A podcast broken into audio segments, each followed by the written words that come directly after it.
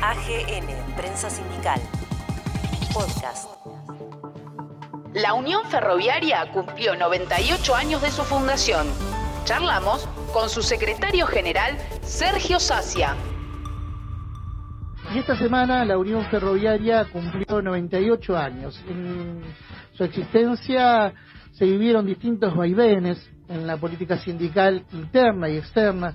de lo que concierne a uno de los gremios importantes de la República Argentina. Nosotros dialogamos en las últimas horas en torno a este nuevo aniversario del natalicio de la organización sindical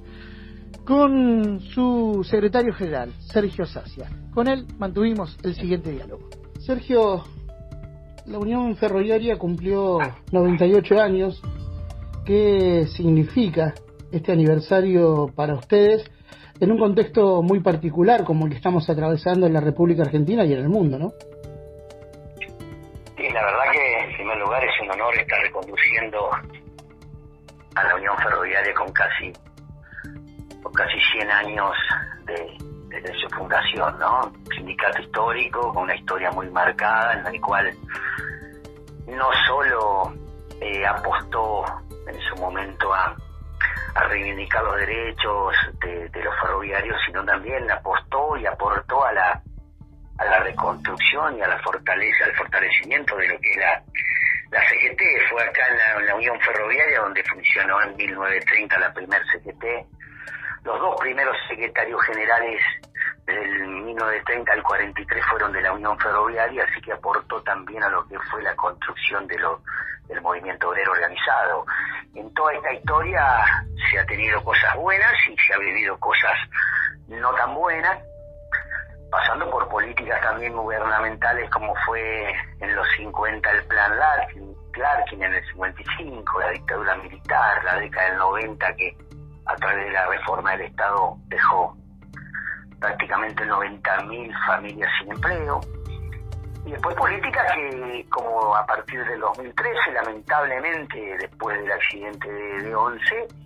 se fueron por el fortalecimiento y las inversiones de, la industria ferroviaria, que es realmente nuestra, nuestra actividad. En ese año también asumimos nosotros la conducción, 2013, fijándonos sobre la base de nuestros fundadores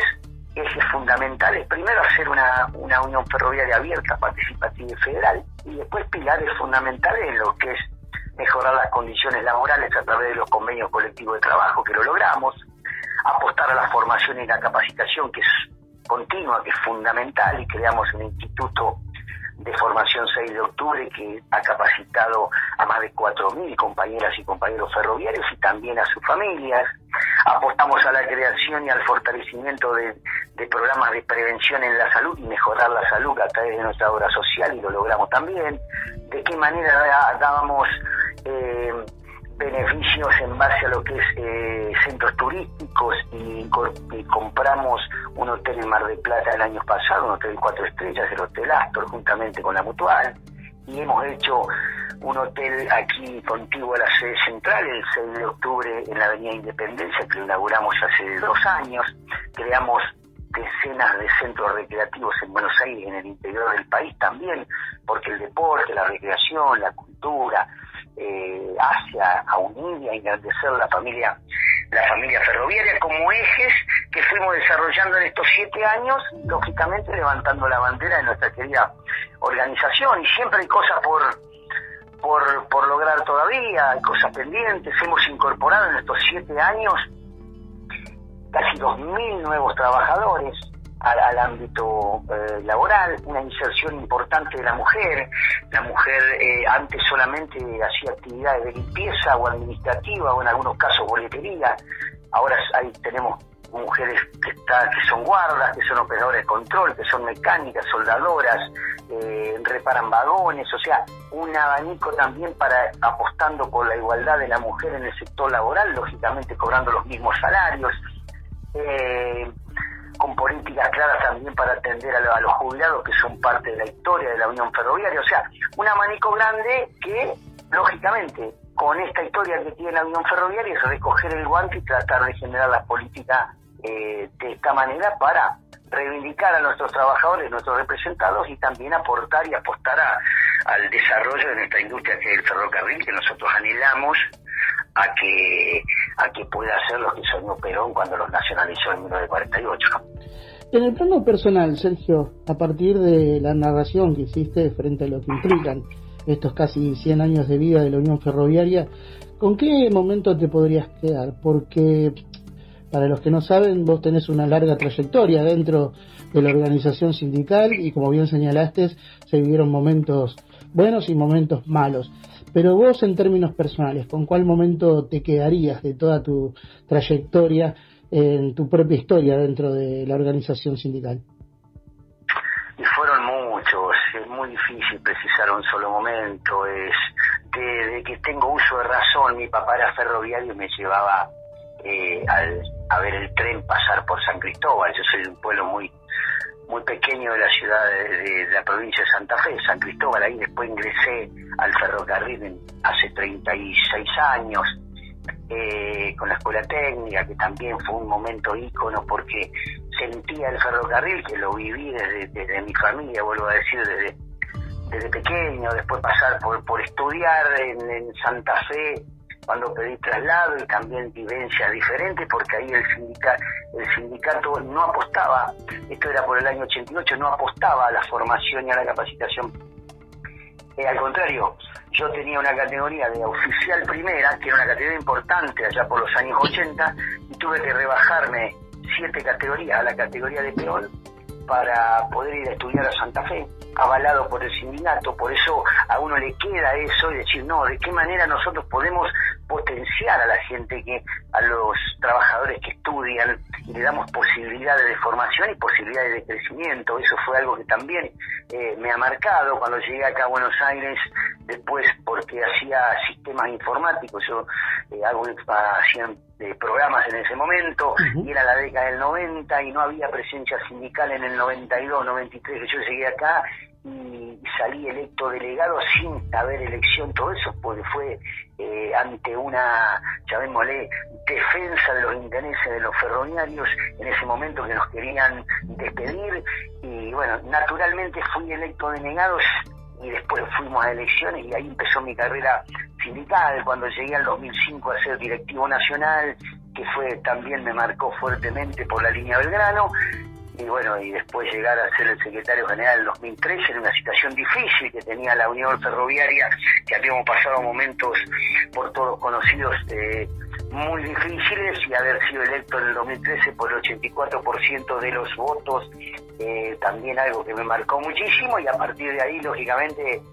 con la responsabilidad de tener que conducir